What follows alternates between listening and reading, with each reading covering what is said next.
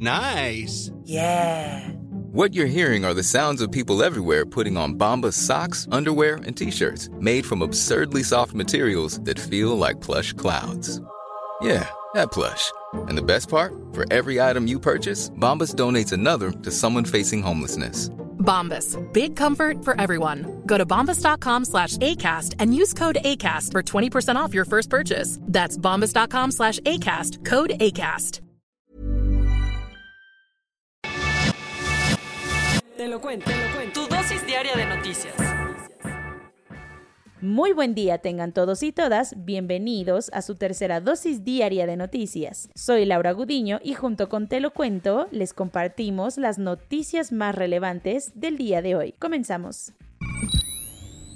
Al grito de todas, 8M 2022. Todo México se pintó de verde y morado después de que millones de mujeres y niñas tomaron las calles para exigir justicia, igualdad y respeto a sus vidas. La lucha sigue. Si cada año siguen las violencias machistas, la desigualdad y las injusticias, entonces cada año en esta fecha seguirán las marchas de millones de mujeres que buscan para ellas, para las que ya no están y para las que vienen un mundo sin patriarcado. Desde muy temprano en entidades como Puebla, Hidalgo y Sinaloa, diversas colectivas empezaron el llamado a la movilización, así como a las afueras de Palacio Nacional. Entre pañuelos verdes y pancartas con mensajes de lucha pidieron acabar de una vez por todas con todos los feminicidios, desapariciones y violencia de género. Tienen miedo porque no tenemos miedo. El gobierno, desde el principio y como acostumbra, se mostró temeroso. En su mañanera, el presidente no dejó de querer protagonizar esta fecha, así como ese amigo aliado que de seguro tienes y que no se calla por andar presumiendo lo muy deconstruido y cool que es. Pues así AMLO, ya que le hicieron una ceremonia con mujeres funcionarias que le aplaudieron mientras paralelamente un operativo de la Ciudad de México era desplegado hasta con mujeres del grupo antimotines de la Marina. Además, como era de esperarse, no pudo faltar la ya tradicional valla de Palacio Nacional. La lucha de todas. En la Ciudad de México, la concentración del 8M empezó a las 2 pm en el Monumento a la Revolución, aunque desde otros puntos de la ciudad ya habían empezado a reunir diferentes colectivas. Para las 4 pm ya se escuchaban las consignas de México feminicida, nosotras exigimos justicia en varias partes del país y juntas cerraron la tarde. Como cereza del pastel y broche de oro, en Sinaloa despenalizaron el aborto.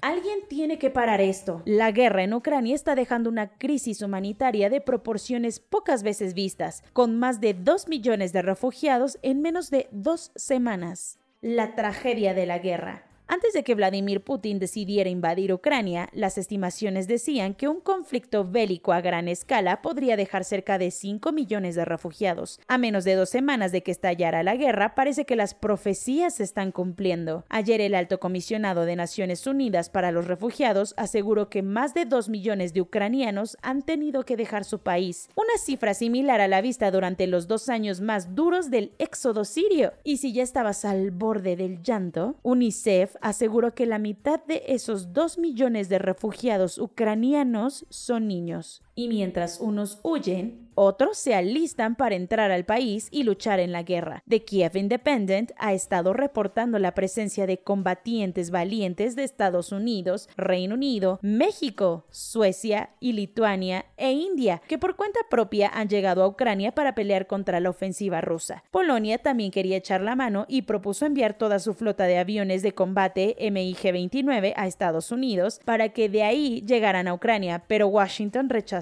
la propuesta.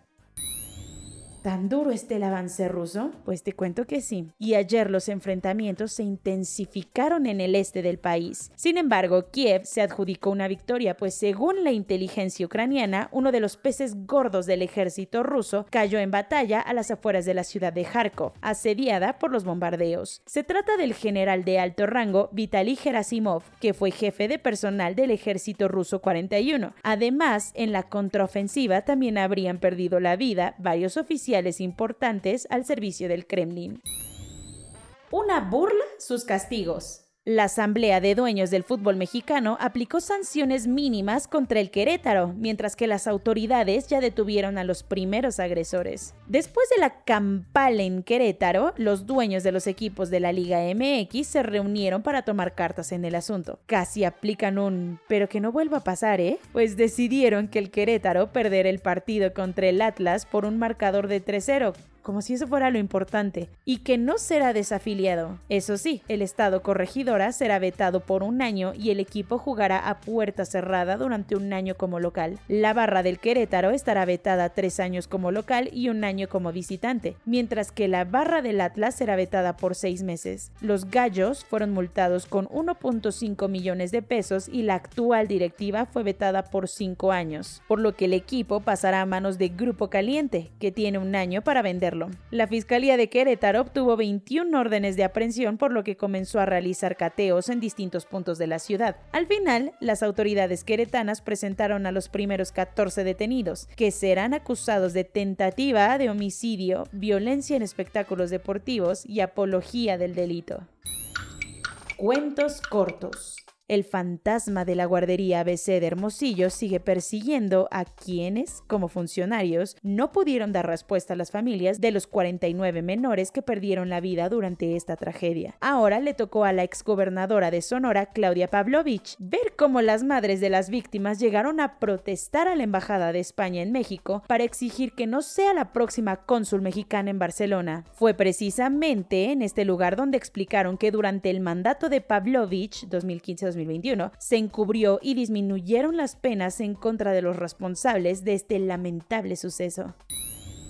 Y hablando de escándalos diplomáticos en España, los amoríos entre Morena y desertores del PRI siguen dando frutos. El todavía priista y exgobernador de Sinaloa, Kirin Ordaz, rindió protesta como embajador de México en España, con 73 votos a favor, 20 en contra, 12 abstenciones y mucho escándalo. El Senado de la República ratificó el nombramiento de López Obrador pese a las críticas de los legisladores opositores. Quienes se sintieron divididos y traicionados fueron los de la bancada priista que vieron como uno de los suyos una vez más se subió al barco del presidente, por lo que ya empezaron los trámites para expulsarlo del partido a Hertz Manero le está lloviendo sobre mojado. Según la unidad de inteligencia financiera, el ahora fiscal general usó las cuentas de la Universidad de las Américas mientras era rector para hacer transferencias por 150 millones de pesos que cayeron en las cuentas de sus familiares, así como en paraísos fiscales. Por esto, el PAN y PRD le exigieron que aclare la situación y explique esta chanchullesca triangulación. Mientras tanto, Ricardo Monreal confirmó que el fiscal irá al Senado la próxima semana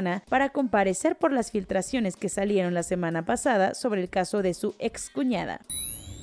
La herida de los ataques al Capitolio sigue latente en Estados Unidos y la justicia allá le sigue pisando los talones a quienes participaron en estos eventos. Es por esto que el Departamento de Justicia acusó formalmente de conspiración a Henry Enrique Tario, quien fue líder de la organización de extrema derecha y neofascista Proud Boys. Este grupo ultra participó en el desastre de aquel 6 de enero y se dedica básicamente a generar violencia política con un discurso supremacista blanco. Con ello ya son dos los ultras señalados por el ataque, pues el líder Oath Keepers también había sido acusado.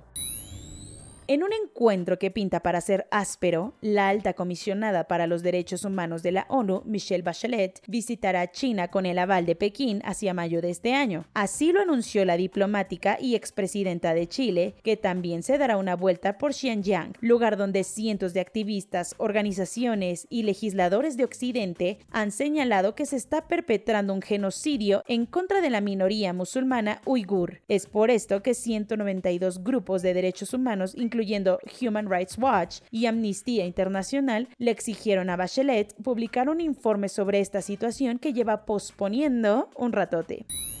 Florida puede decepcionarnos, pero nunca sorprendernos. Como te hemos contado, los legisladores de allá venían arrastrando una iniciativa que prohibía las discusiones sobre orientación sexual e identidad de género en los salones de clases. La conocida como ley Don't Say Gay fue aprobada ayer por el Senado local y ya solamente basta la firma del gobernador para que los profes tengan prohibidísimo tocar el tema con sus estudiantes menores de 10 años. Con esto, ya son cinco estados los otros son Louisiana, Mississippi, Oklahoma y Texas, que le meten freno a la libertad y los derechos de la comunidad LGBTIQ en Estados Unidos con leyes de este tipo.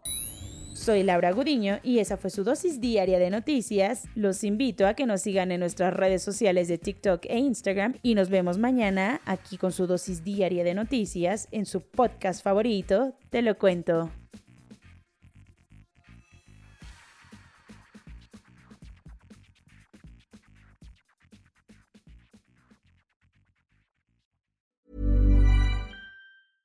Hey, it's Paige DeSorbo from Giggly Squad. High quality fashion without the price tag. Say hello to Quince.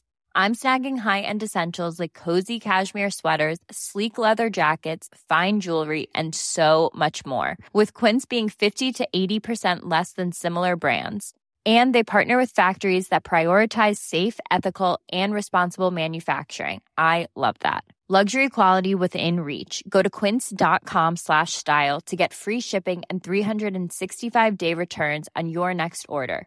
Quince.com slash style.